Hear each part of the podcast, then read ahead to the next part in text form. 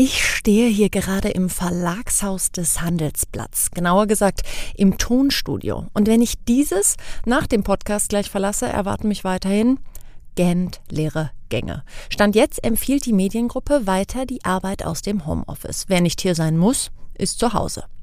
Doch immer öfter hört man in den Videokonferenzen, künftig könnte es hier wieder voller werden. Wahrscheinlich nie so voll wie vor der Pandemie, aber der Großteil der Kollegen möchte circa die Hälfte der Woche vom Büro aus arbeiten. Und damit ist man hier natürlich absolut nicht allein. Der Trend geht zu hybriden Arbeitsmodellen. Laut einer Studie der Universität Konstanz wollen 26 Prozent der Befragten zwei Tage die Woche ins Homeoffice, 20 Prozent wollen sogar direkt komplett dort bleiben. Homeoffice oder Büroalltag je nach Gusto, das ist ein Trend, der gekommen ist, um zu bleiben. Doch wie kann eine sichere Rückkehr an den Arbeitsplatz gelingen? Wie sieht ein gelungenes Modell zwischen Homeoffice und Büroalltag aus? Und wie verändern sich dadurch die Führung, die Ansprüche an das Büro und die technische Ausstattung? Alles Fragen, die mein heutiger Gast ganz sicher beantworten kann. So klingt Wirtschaft. Zukunftsthemen für Unternehmen. Ein Podcast der Solutions bei Handelsblatt.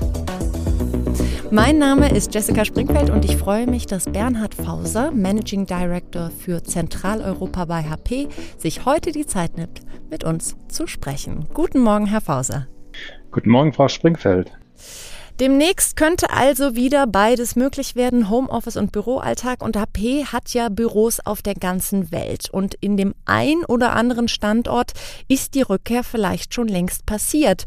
Wenn Sie so über die gesamte Gruppe gucken, was wurden da in letzter Zeit für Erfahrungen gesammelt?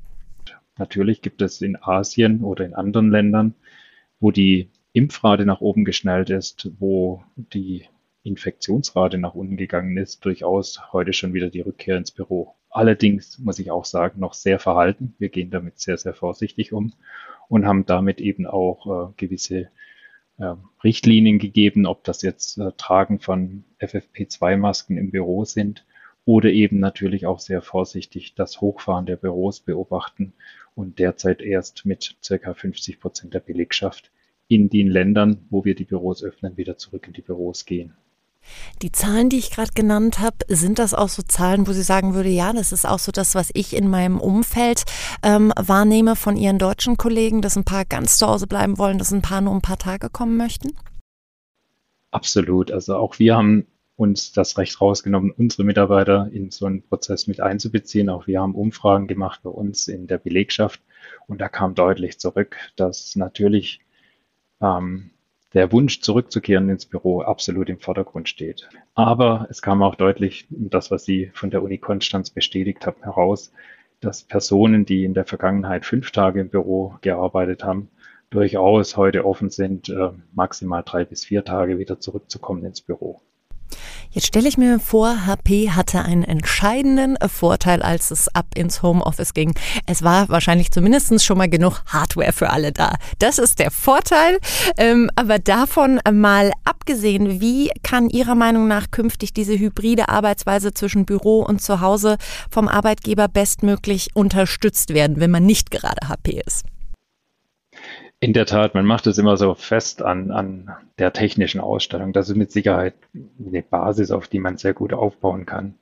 Dass die Voraussetzung war in der Tat, jeder Mitarbeiter hat ein mobiles Endgerät gehabt und konnte von einem Tag auf die andere eben von zu Hause arbeiten. Aber das war nicht allein ausschlaggebend für einen reibungslosen Übergang. Ausschlaggebend für den reibungslosen Übergang war, es war schon immer in unserer Firmenkultur verankert, dass wir eine Zusammenarbeit hatten, die auf Vertrauensbasis basiert und ein flexibles Arbeiten war auch in der Firmenkultur verankert oder ist in der Firmenkultur verankert.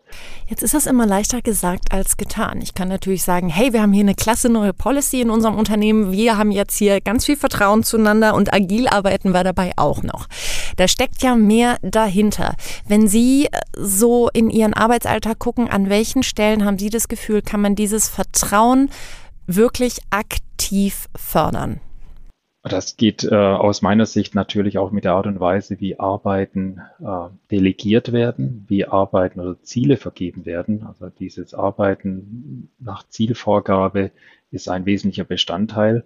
eben nicht ein Control und Inspect, äh, wo ein Manager ständig drauf guckt und direkt vorgibt, wie Dinge durchgeführt werden müssen, sondern eben diese Vertrauenskultur muss eben aufgebaut werden und das kann zum einen durch eine Zielvereinbarung äh, geschehen und eben einen regelmäßigen Dialog zwischen dem Vorgesetzten und dem Mitarbeiter beinhalten, um eben zu schauen, auf welchem Korridor bewegt sich denn der Mitarbeiter. Und was aus meiner Sicht aus noch sehr entscheidend ist, Sie müssen eine Firmenkultur haben, die auch Fehler erlaubt.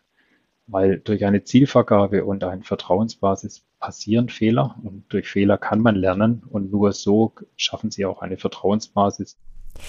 Da höre ich auch ein bisschen raus, Führung ist ein ganz großes Thema. Wenn es um Zielvereinbarungen etc. geht, die macht man ja meist gemeinsam mit seinem Vorgesetzten. Wie hat sich da die Führungskultur verändert? Auch Sie sind schon einige Jahre im Job. Wenn Sie selbst auch so zurückgucken auf Ihre persönliche Laufbahn, wie haben vielleicht sogar Sie sich da ganz ehrlich verändert in den letzten Jahren? Natürlich haben sie die verändert äh, und natürlich sehen wir jetzt gerade in dem letzten Jahr eine, eine deutliche Veränderung. Man sagt ja immer, man, man kann von Älteren lernen und äh, der Erfahrene ist da mit Sicherheit derjenige, der, äh, der dem Jüngeren, dem Neueren im Unternehmen die wichtigen Dinge mit auf den Weg gibt. Das hat sich aus meiner Sicht auch deutlich im letzten Jahr verändert. Junge Leute, die agil, die digital native sind, die mit der digitalen Umwelt aufgewachsen sind, ähm, sind hier mit Sicherheit auch diejenigen, die von älteren Mitarbeitern oft gefragt werden und sagen, hey, wie machst du das? Wie gehst du mit diesen ganzen Tools um, mit der kollaborativen Vorgehensweise, mit Chat-Tools, mit äh, sozialen Medien? Und äh, da, da sehe ich schon eine sehr große Umkehr. Und das ist auch äh, ein Thema, was wir natürlich im Unternehmen sehr stark fördern durch Mentoring. Mentoring ist ja auch etwas, was in der Regel ältere, erfahrene Mitarbeiter, jüngeren Mitarbeitern mit auf den Weg geben.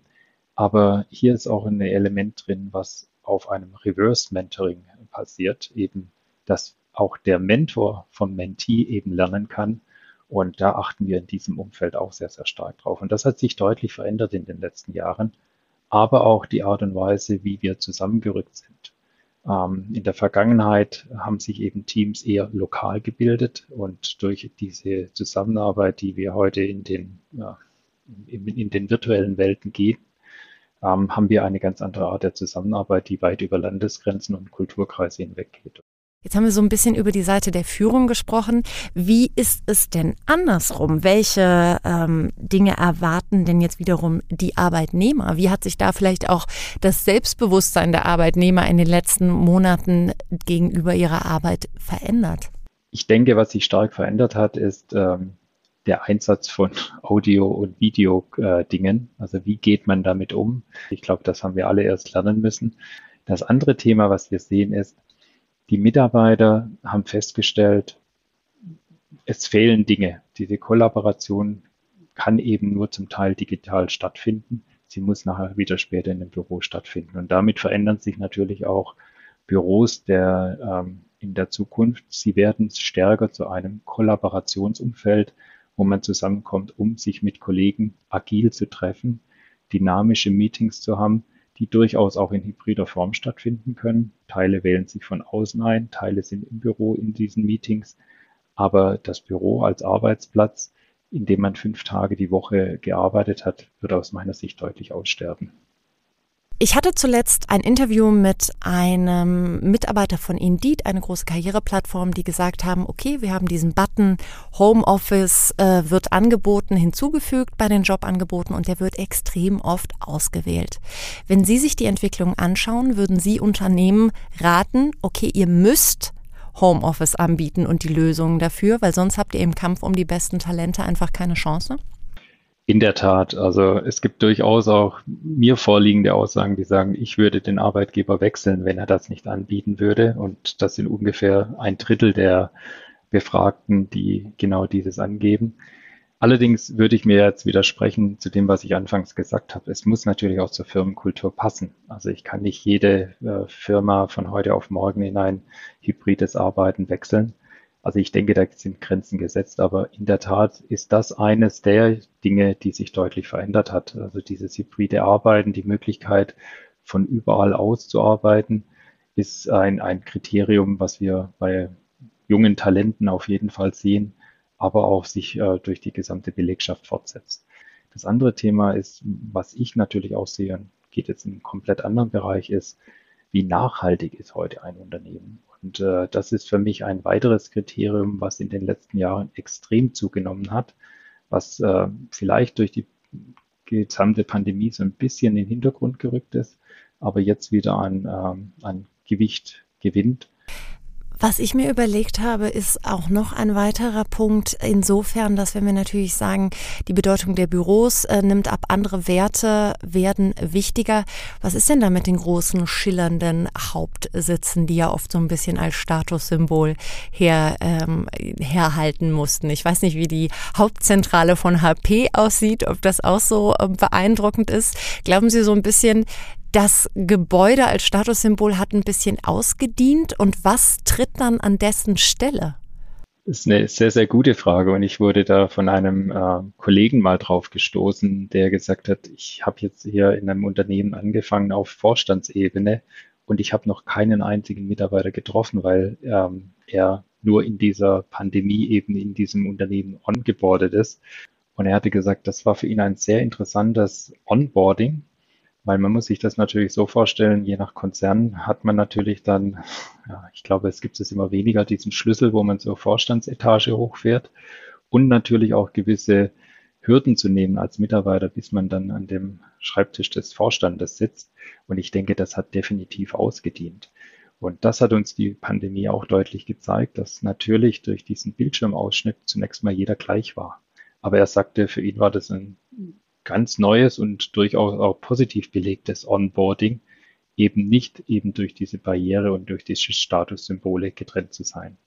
Aber Sie haben noch eine andere Frage gestellt, äh, wie sieht die Konzernzentrale von unserer Firma aus? Natürlich haben auch wir eine Konzernzentrale, die ähm, einen repräsentativen Kundenbereich hat, aber in der Regel sind wir, je nachdem, welcher Standard Sie anschauen, auf kleine Vertriebsbüros begrenzt, die sich heute schon entsprechende Standorte mit anderen Firmen teilen.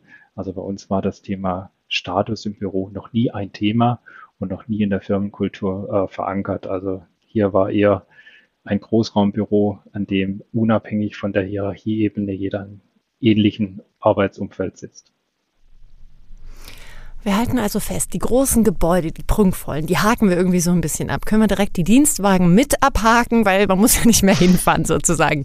Was bleibt denn dann? Was ist denn dann ein Statussymbol, wo wirklich Mitarbeiter sagen, das ist mir aber wichtig bei meinem Unternehmen, dass ich XYZ habe. Was könnte das sein? Was beobachten Sie da? Also auf jeden Fall, was wir sehen, ist, dass genau diese IT-Ausstattung. Ich würde fast sogar provokativ sagen, dass das Notebook ähm, ein neuer Dienstwagen ist. Also sprich, das Statussymbol des Dienstwagen durch das äh, Notebook durchaus ähm, den Rang abgelaufen bekommt. Das ist mit Sicherheit ein Thema. Das andere Thema, was wir sehen, ist, äh, was ich vorher gesagt habe, äh, das Thema Nachhaltigkeit bei der Arbeitsplatzwahl, aber auch Dinge, die damit verbunden sind, wie äh, gebe ich dem Mitarbeiter Mobilitätsdinge äh, mit, anstelle eben genau solche äh, Geschichten wie zum Beispiel Jobrat, was in Deutschland einen extremen Zulauf erhalten hat, ähm, um eben hier auch auf die veränderte Art der Mobilität zu reagieren dann lassen Sie uns doch zum Abschluss gemeinsam so ein bisschen in die Zukunft gucken. Das waren jede Menge Trends, jede Menge Ausblicke schon. Aber wenn Sie ganz konkret überlegen, wie könnte mein Arbeitsplatz bei HP oder Ihre Zusammenarbeit mit den Kollegen in fünf Jahren aussehen, was erwarten Sie? Also ich bin fest davon überzeugt, äh, dass das hybride Arbeiten in der Form, wie wir es jetzt angegangen sind, ein Teil unserer Arbeitskultur bleiben wird. Das wird nicht mehr zurückgehen und wir werden in eine Art äh, Arbeiten von zu Hause oder eben dann im Büro in einer hybriden Form übergehen. Das Zweite, was ich auf jeden Fall sehe, ist, gewisse Dienstreisen sind per se. Ähm, man wird sich nicht mehr, wenn es nicht unbedingt vonnöten ist, wegen einer Stunde Gespräch 200 Kilometer One-Way ins Auto setzen, sondern solche Dinge werden mit Sicherheit äh, in der Regel zukünftig online abgehandelt werden. Und das passt natürlich auch zu dem Umweltverhalten und zu den Umweltzielen, die wir uns als Firma, aber die uns äh, auch die Gesellschaft vorgibt. Also ich bin davon überzeugt, dass äh, das hier einen positiven Impact hat. Aber ein weiterer Punkt, den wir heute nicht so tief äh, angesprochen haben, wird der Punkt sein, dieses flexible Arbeiten gibt mir auch ein anderes Work-Life-Balance.